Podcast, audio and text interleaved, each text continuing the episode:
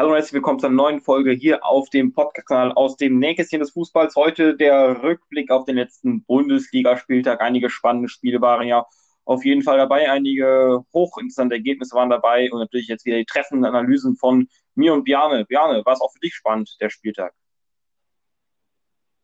Ja, wenn neun Spiele sind, muss ja irgendwas Spannendes dabei sein. Es gab Spiele, die mehr spannend waren und es gab Spiele, die weniger spannend waren. Legen wir direkt los mit einem weniger spannenden Spiel, zumindest im Vergleich zu den anderen Spielen. Bielefeld hat 1-0 am Freitagabend gegen Freiburg gewonnen. Ja, relativ chancenarme Partie. Dann in der zweiten Halbzeit hat dann irgendwie Kugawa Santa Maria abgeschossen. Das hat letzte Woche auch schon gemacht, hat Santa Maria abgeschossen. Da wurde es aber als Tor für Tyram gezählt, als Gladbach gegen Freiburg gespielt hat. Diesmal hat Okugawa Santa Maria ab das Eigentor gewertet bekommen. Ja, unglückliche Aktion, aber Bielefeld hatte sich das verdient. Freiburg. Bei Freiburg hat man das Gefühl, wenn sie, also sie sind momentan sicher, sie wollen nicht unbedingt nach Europa, weil ich weiß nicht warum, aber es ist vielleicht auch besser, wenn sie nicht in Europa kommen, weil immer wenn Freiburg nach Europa geht, steigen sie in der nächsten Saison fast ab. Zumindest war das die letzten Male immer so.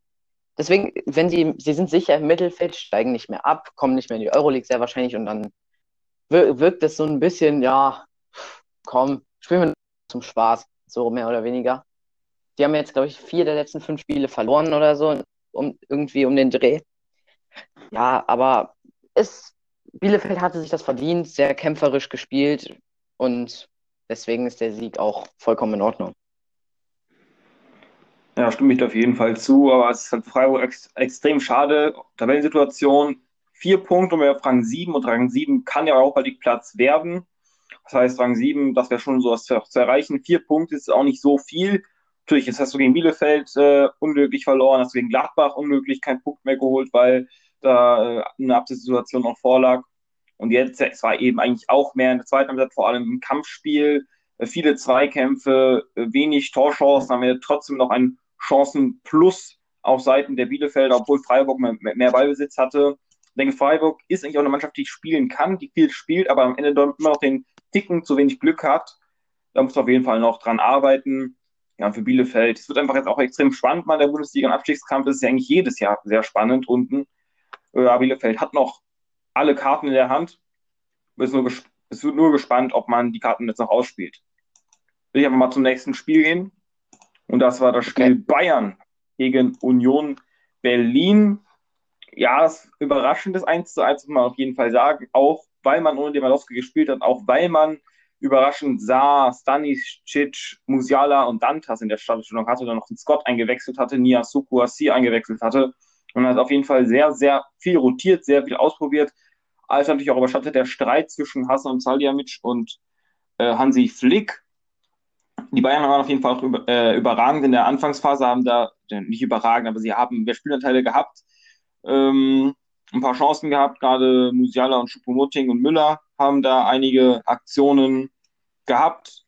Äh, erstmals hatte Union der 23. Minute im Konter von Bülter, der aber per Kopf dann äh, daneben gemacht hat.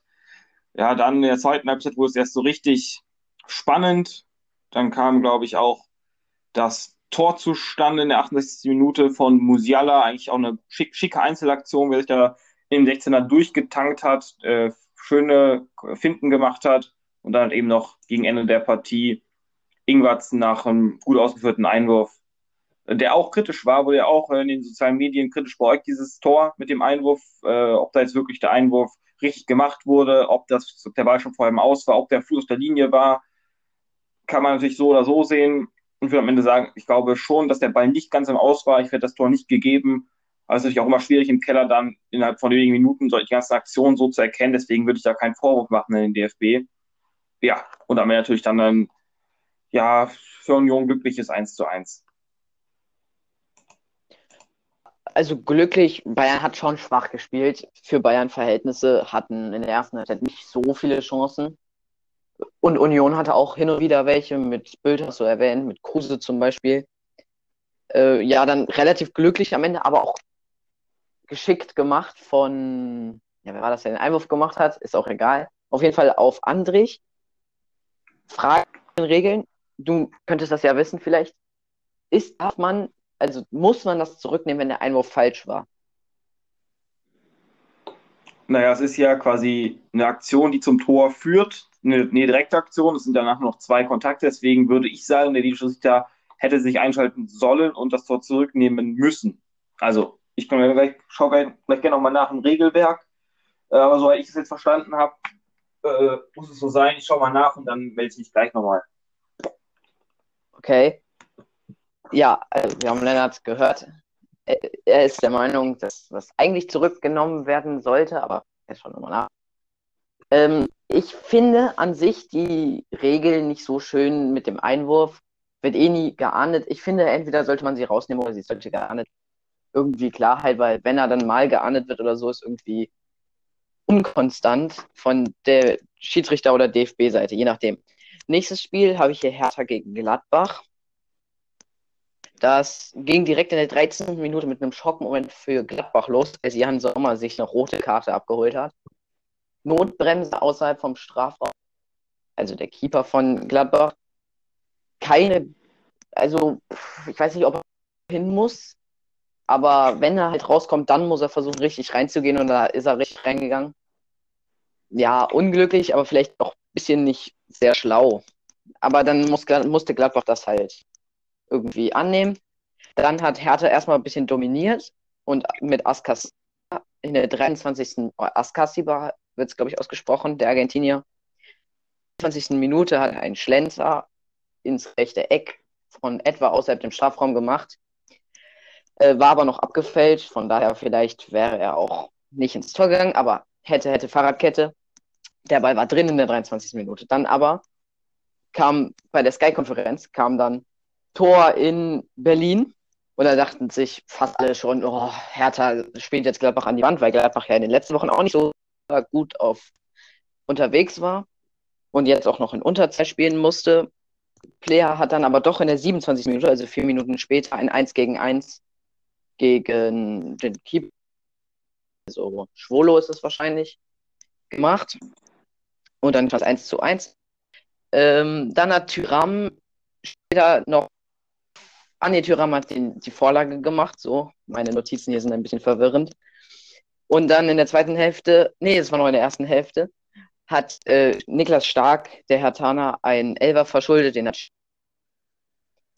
stand auf einmal war Gladbach in Führung und dann in der zweiten Hälfte, relativ früh in der zweiten Hälfte, hat aber Cordoba noch eine Flanke von Kunja mit dem Fuß reingestochert in der 49. Minute und damit war das, End, äh, das äh, das Spiel entschieden. Also nein, war es nicht. Aber damit war der Endstand im Nachhinein entschieden. Mann, was ist denn los? Ja, dann kam Sippel kam am Anfang für Sommer und dafür ist Jan ist Oscar Wendt runtergegangen. Oscar heißt er. Ähm, und Sippel ist raufgekommen und Sippel, der Ersatzkeeper, der spielt auch im Pokal sehr stark. Aber der hat sich in der 90. Minute oder so bei einem stark gehaltenen Ball, hat er stark gehalten. Und hat er sich erstmal auf den Boden geworfen und hat erstmal geschrien, ah, scheiße, Kreuzband gerissen. Direkt war von den Außenmikrofonen gut hörbar, nie verdreht. Er konnte dann noch einen Abschlag machen und dann war es schon abgepfiffen, das Spiel. Also ich hoffe mal, oder alle hoffen mal, dass es nicht so schlimm war bei ihm, aber auch ärgerlich für Gladbach, weil dann müssten sie den dritten Keeper spielen lassen. Da weiß ich nicht mal, und weil Sommer ist ja gesperrt und Sippel ist verletzt dann.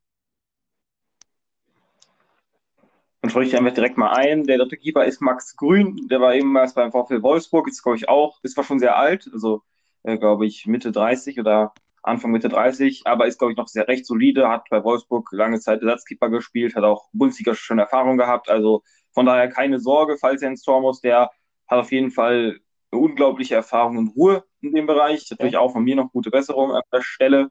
Ja, auf jeden Fall, am ersten Halbzeit auf jeden Fall recht spannend, dass wir da direkt drei Tore erleben und eine rote Karte, die natürlich keine Diskussion berechtigt war. Ich glaube, er hat vielleicht ein Beispiel Arno Teker genommen, letzte Woche, als der diese Aktion gegen Mainz rausgehauen hat. Bei Sommer war es halt etwas unglücklicher. Ja, und ansonsten hat Gladbach gut gut gepresst, eigentlich haben wieder zu ihrem Offensivfußball zurückgefunden, hat da Jodik hat einfach ein bisschen alles zerstört. Hertha wenig Chancen und wenn man Chancen hatte, ging eigentlich alles über Cordoba, der super gespielt hat für mich mhm. persönlich. Mhm. Ähm, dann Hertha hätte eigentlich mehr machen müssen.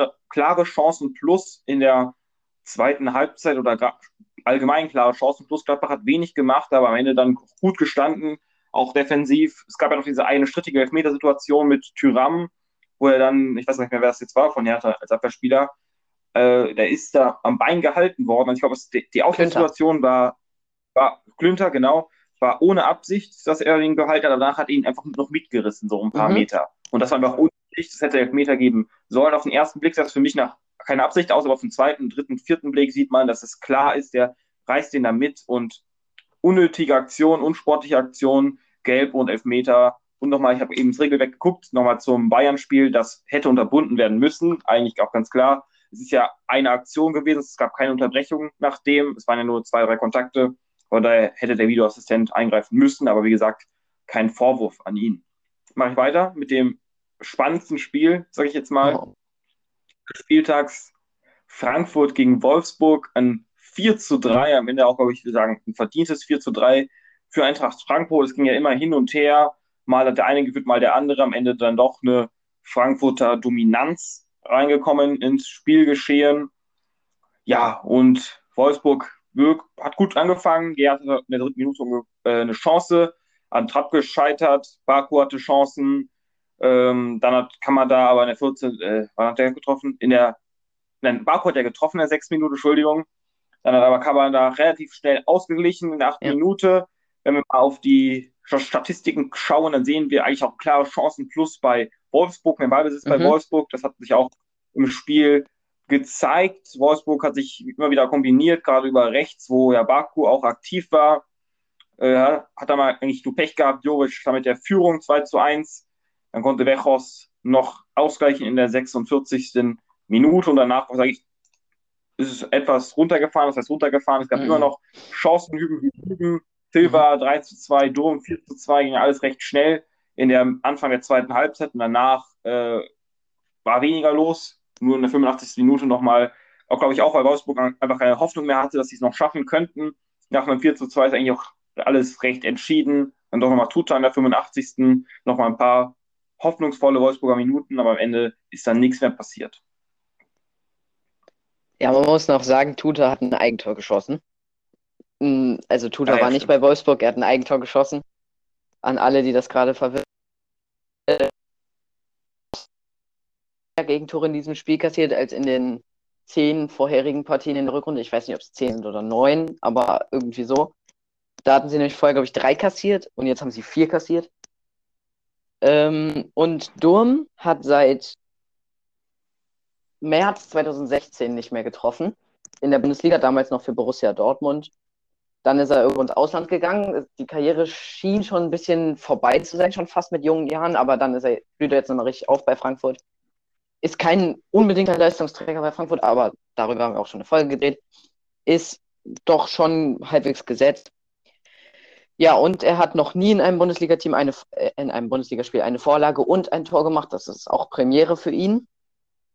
Was, Entschuldigung, verschluckt, äh, zu den Statistiken, die es gibt. Frankfurt ist halt brutal stark im letzten. Also, die brauchen häufig nicht viele Chancen, um viele Tore zu machen. Und dann stehen sie halt meistens hinten, lassen den anderen ein bisschen Ballbesitz und dann kontern sie voll nach vorne und spielen das immer oder fast immer richtig stark aus. Und also, das ist halt Frankfurts brutale Stärke. Und deswegen macht es auch so Spaß zuzuschauen, das sage ich immer wieder. Und das muss auch immer wieder gesagt werden, weil es einfach so geil ist. Nächste Partie. Bremen gegen Leipzig, das letzte Samstagsspiel um 15.30 Uhr. Eindeutiger, eindeutiger Sieg für Leipzig in Bremen. Bremen hatte ja auch unter der Woche noch das Pokalspiel, äh, hat 1-0 gegen Regensburg gewonnen und steht im Halbfinale und da treffen sie auch gegen Leipzig in drei Wochen oder wann das ist, habe ich leider keine Ahnung, wann das ist. Äh, ja, aber Bundesliga läuft noch momentan nicht so gut wie nicht so gut für Bremen. Sie haben jetzt vier Spiele in Folge verloren. Mm, Vielleicht auch wegen der Belastung jetzt, aber gegen Leipzig oder gegen, wen haben sie noch gespielt? Gegen Bayern vielleicht? Ich bin mir nicht sicher. Und nächste Woche geht es gegen Dortmund. Also, das sind alles starke Gegner momentan. Und Abstiegskandidaten kommen dann am Ende der Saison nochmal, glaube ich. Das erste Tor für Leipzig. Am Anfang war es relativ Mittelfeld, halbwegs ausgeglichen. In der 23. Minute kam dann aber Leipzig, hat es zum ersten Mal richtig, richtig stark durchkombiniert. Kampel hat das ganze Spiel im Prinzip an sich gezogen, spielt einen Pass auf Sabitzer, der lupft ihn ersten Kontakt bisschen nach vorne. Da ist Olmo legt mit der Hacke ab auf Kampel und Kampel macht ersten Kontakt, schickt Olmo und Olmo macht den rein. Wunderschön herausgespieltes Tor. Leipzigs Qualitäten hat man da sehr gut gesehen. Dann hat Sörlot in der 32. Minute noch ein Tor geschossen. Geköpft nach Flanke von Kunku. Äh, dann das dritte Tor hat Orban, der Innenverteidiger, vorbereitet mit einer Flanke von rechts, wo Sörlot mit dem Fuß dann eingeschoben hat in der Mitte. Und in der zweiten Halbzeit, in der 61. Minute, hat dann Kampel ein Handspiel gemacht. Relativ unnötig, aber auch unglücklich. Also kein Riesenvorwurf an Kampel. Und Raschitz hat dann den Elfmeter auf jeden Fall verwandelt. Henry, eingewechselte Benjamin Henrichs von Monaco ausgeliehen, jetzt mit einer Kaufpflicht gekauft, ähm, hat rechts in die Mitte gespielt und da stand Sabitzer, der ist jetzt Top-Tor Leipzig und hat sein siebtes Saison 63. Minute direkt gemacht. Hätte auch nochmal spannend werden können, wenn Bremen noch geschossen hat, aber das wäre so konjunktiv, von daher Leipzig hat die schon an die Wand gespielt, muss man sagen. Äh, nächstes Spiel willst du oder soll ich? Ich kann jetzt mal was zu Bremen-Leipzig sagen. Das stimmt, das habe ich falsch. Entschuldigung. ja, kein Problem. Ich habe jetzt zu erzählen, weil du hast eigentlich alles gesagt. Es war recht eindeutig. Bremen hat sich zwar immer bemüht, gerade am Anfang war es noch eine kompakte Defensive, aber später Leipzig hat es einfach aufgeknackt. Sörlot, die Gewalt aus Norwegen, hat da direkt mal mit einem mit den 2 und 3 zu 0 alles fix gemacht. Rashid ist halt auch dran gekommen, dann aber auch nicht mehr wirklich viel nötig. Was vielleicht noch interessant ist bei Leipzig, was mir auch immer wieder auffällt, wenn wir auf die Statistiken schauen. Ich bin der Statistik-Fan. Ja. Wir sehen, Bremen hatte mehr, mehr Torschüsse, hatte die Statistiken sprechen eigentlich für Bremen, außer die Ballbesitzstatistik. Das zeigt einfach, dass Leipzig eine extreme Effizienz hat in den Chancen. Das ist anders bei Dortmund. Jetzt mal als Vergleich: Dortmund hat eine komplette Ineffizienz bei Chancen. Die haben meistens sehr, sehr viele Torchancen, sehr, sehr viele Torschüsse, aber sehr wenig Tore am Ende du hast vier Tore bei Leipzig mit acht Schüssen. Das heißt, jeder zweite Schuss war ein Tor. Und das ist einfach eine unglaubliche Effizienz, muss du aber einfach mal loben. Wenn du so, wenn, wenn du so spielen kannst, das ist perfekt. Sörlos hat drei Schüsse gemacht und von diesen drei Schüssen waren zwei Tore. Also, besser kannst du eigentlich nicht spielen. Das ist unglaublich, was Leipzig aktuell abspult. Und anders als andere Top-Teams in Europa, in Deutschland, schafft es einfach, gut zu spielen. Und im 4 zu 1 auch nur 60% Ballbesitz, also es war auch nicht so klar mit Ballbesitzverteilung doch deutlich, aber nicht so unglaublich klar, wie das Ergebnis vielleicht spricht. Einfach mal ein Kompliment an Leipzig. Das ist guter Fußball. Ja. Machen wir weiter mit Dortmund? Ja. Oder willst du noch was warte sagen? kurz. Es ist aber auch, Leipzig hat, spielt sich keine unnötigen Chancen aus, sozusagen. Es ist, Leipzig ist super effizient und wenn du eins gegen eins gegen Sörlot bist oder so, hast du wenig Chancen. Aber wenn sie mal aus der Distanz schießen, eigentlich nur mal Sabitzer oder so, und der, der schießt so gut aus der zweiten Reihe, vielleicht wie kein anderer in der Bundesliga, die arbeiten sich halt Riesenchancen häufig raus. Und das ist halt, deswegen brauchen sie so wenig Torchancen, weil sie geduldig spielen und dann den richtigen Moment sehr gut sehen können mit Olmo. Eine der Stärken von Olmo, dass der einfach genau weiß, wo der Ball hin muss, wie der Ball kommen muss, dass eine Riesenchance entsteht. Jetzt können wir weitermachen. Willst du oder soll ich? Ja, komm, ich lasse überlasse es dir, weil du Dortmund-Fan bist, will ich auch das Spiel analysieren lassen. Danach ist ja Schalke, dann okay. machen ja, wir Ja, gut, so. Schalke machst du. Wobei man sagen muss, das Dortmund-Spiel war wesentlich spannender. Also, also aus meiner Sicht spannender natürlich, aber wesentlich besser, weil Stuttgart und Dortmund in der ersten Halbzeit war es noch nicht so spannend. Da war es sehr taktisch, taktisch geprägt. Dortmund hat viel auf Ballbesitz gespielt, Ruhe reinbringen wollen. Dann hat aber trotzdem Sosa wieder mal von links geflankt und Kalajdzic ein Tor gemacht. Das schon im anderen Podcast, den wir vorgestern, glaube ich, gemacht haben, erzählt. Das war natürlich ärgerlich. Dann gab es aber in der zweiten Halbzeit, ist Dortmund ganz anders aus der Kabine gekommen, hat direkt in der 47. Minute hat Bellingham von ungefähr der Strafraumkante getroffen Und in der 50. hat Morey, glaube ich, ist in die Mitte gezogen, hat nach links außen gespielt, also links außen im Strafraum. Schon eine gute Abschlussposition. Haaland hat aber durchgelassen. Der stand noch relativ mittig, hat sehr gute Übersicht bewiesen und Reus stand hinten ganz frei am zweiten Pfosten oder ein bisschen weiter außen am zweiten Pfosten und hat den ins lange Eck reingeschoben.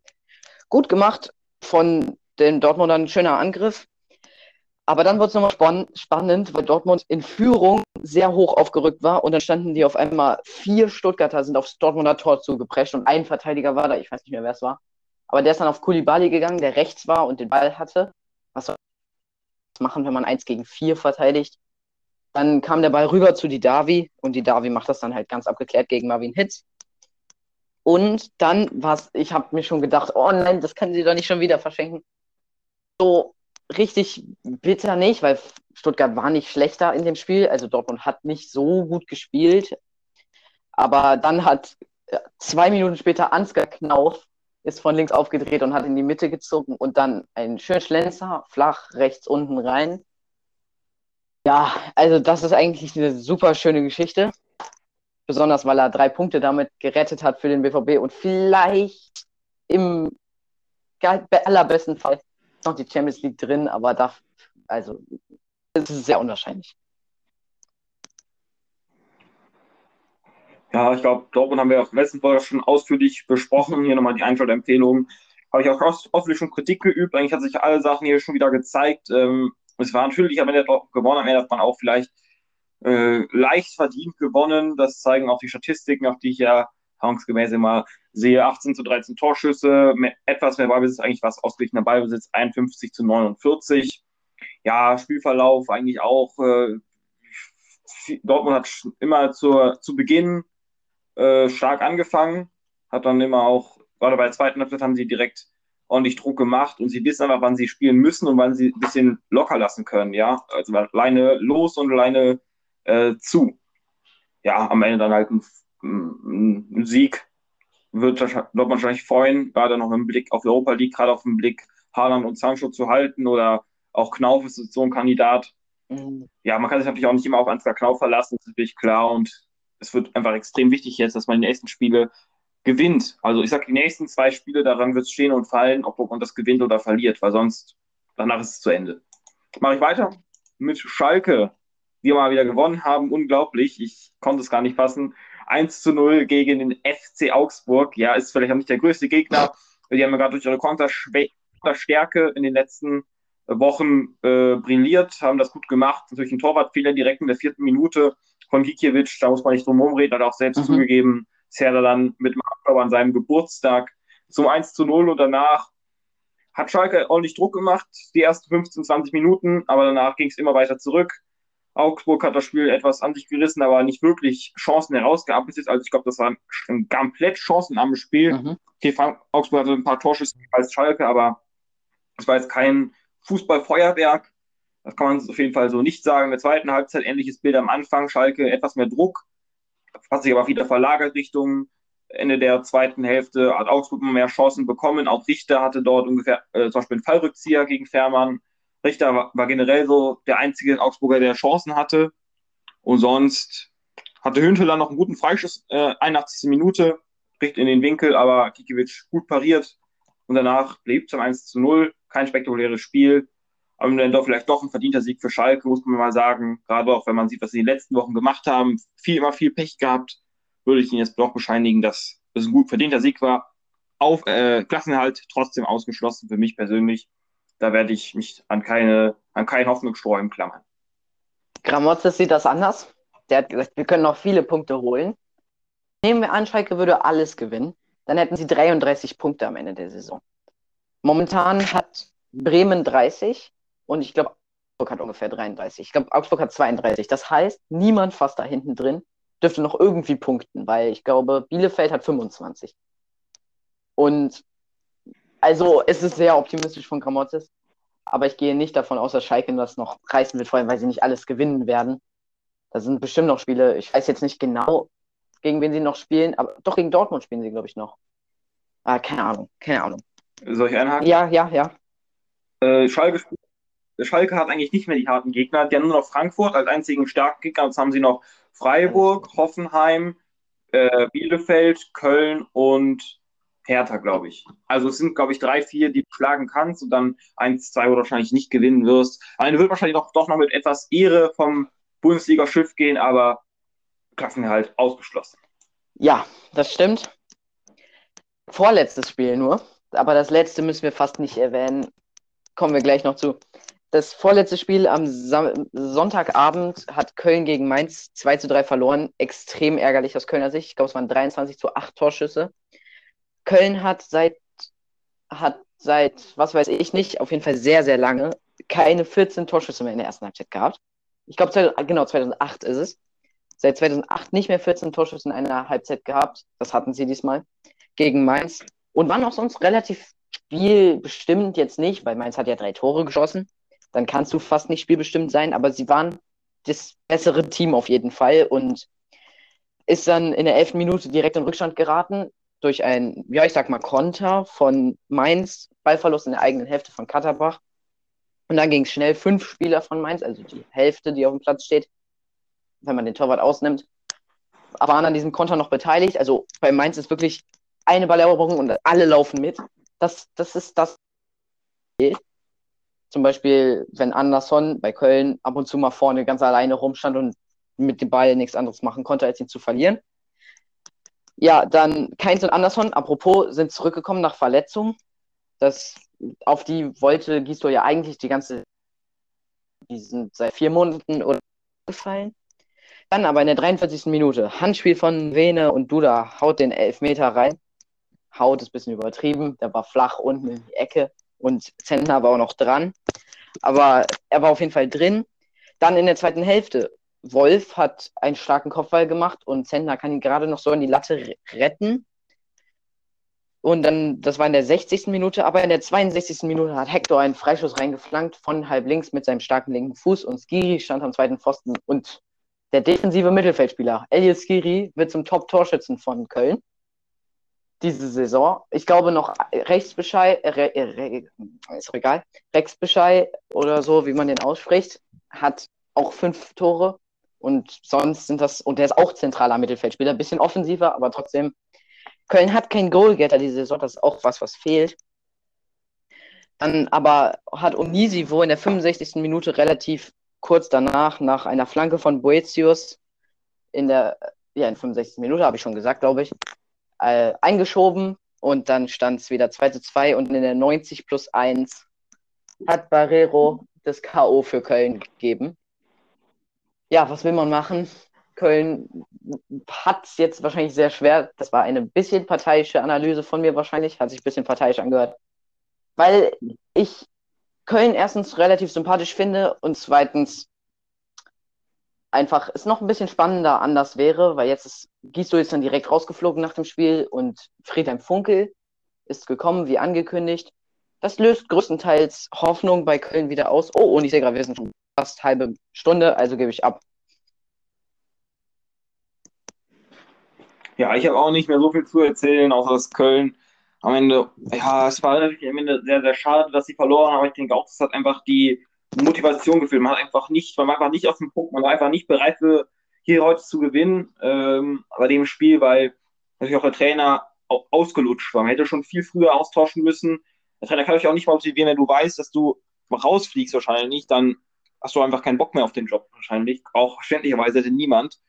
Und ja, dann hat man natürlich dann trotzdem etwas traurigerweise verloren, wenn du 90 plus 2 das Tor kriegst, dann ist natürlich immer schade und trotzdem voll geführt hast. Ja, aber sonst nicht mehr so viel zu erzählen. Beim letzten Spiel Auch übrigens nicht. letztes Montagsspiel. Ja, Woo! das ist gut. Woo! Ja, das ist toll. Niemand mag Montagsspiele. Ähm, 0 zu 0. Es war auch eigentlich, es gab nicht zur Thematik vielleicht noch ein Spektakel, ja, Ehre. Aber nein, es war 0 zu 0. Es war, Hoffenheim hatte zwei Torschüsse in der gesamten, im gesamten Spiel. Es war nichts zu sehen, wenn überhaupt Offensive, dann von Leverkusen. Einige Chancen von, vor allem von Diaby aber eigentlich war es auch ein Satz mit X, also Nix. sieben Torschüsse bei Leverkusen, zwei bei Hoffenheim, mehr war es bei Leverkusen, mehr Spielanteile bei Leverkusen, aber ich sag mal, das war nicht sehenswert, das hätte man sich auch nicht ansehen müssen. Oder Björn? Ja, oder, also nein, nicht oder, du hast auf jeden Fall recht. Ich, mich ärgert es ein bisschen im Tippspiel, habe ich 1 zu 1 getippt, weil ich fand einfach, da konnte man keinen Sieger. Das war Not gegen Elend vor der Partie. Ich wundere mich auch geärgert, weil ich kannte gestern Abend den Spielstand noch nicht. In, das war, glaube ich, ungefähr Halbzeituhr. Und dann habe ich mir gedacht, oh nein, warum habe ich nicht 0 zu 0 getippt? Das Spiel wird so 0 zu 0 ausgehen. Und dann habe ich in den Kicker geguckt, also das ist meine App, wo ich das immer nachgucke. Und da stand es halt 0 zu 0. Und dann war ich mir so sicher, dass es 0 zu 0 ausgehen wird, weil es ist einfach nichts passiert in der ersten Halbzeit und nichts im ganzen Spiel. Und das war erwartbar vor dem Spiel. Ich habe leider 1 zu 1 getippt. Ja, ich weiß nicht, warum ich nicht auf 0 zu 0 gekommen bin. Ist auch egal. Ist kein sehenswertes Spiel gewesen, auf jeden Fall. Und zu Köln noch, man könnte vielleicht eine Folge machen, ob das jetzt oder nicht gut. Können wir ja mal überlegen. Und das war's dann. Wir sind über einer, äh, über einer Folge, der Zeit über der Folge. Ja. Und dann verabschiede du dich mal. Ich habe eine Frage. Äh, tipp mir eigentlich, tipp mir eigentlich im gleichen Tippspiel mit in diesem, in diesem Kick-Tipp-Dings. Oh, oh, es fällt mir gerade äh, raus. Ja, okay. Äh, wir werden auf jeden Fall auch am Freitag, nee, ist mir gerade auch aufgefallen, wir werden auf jeden Fall am Freitag dann auch ähm, die, den Vorblick machen auf den nächsten Spieltag, auch einige interessante Duelle und natürlich auch doch unsere Tipps hier veröffentlichen, öffentlich kundmachen, damit wir uns am Ende dann ärgern können, dass wir so schlecht tippen können. Ja, dann bedanke ich mich erstmal für das Interesse. Wir haben jetzt lange gesprochen. Ich denke, solche Rückblicke nehmen immer viel Zeit mhm. auf, aber auf jeden Fall wieder gute Analysen, äh, gute Meinungen hier. Und ja, Bjarne, du, du hast jetzt Ich Tschüss sag Tschüss und du hast mich gerade überholt im Spiel. Vielleicht ist es dir nicht aufgefallen, aber vor zwei Spieltagen oder so, seitdem bist du vor mir. Naja, gut, ich, ich, ich bedanke mich fürs Zuhören und sage Tschüss. Ja. Tschüss, ich bin auch einfach gut.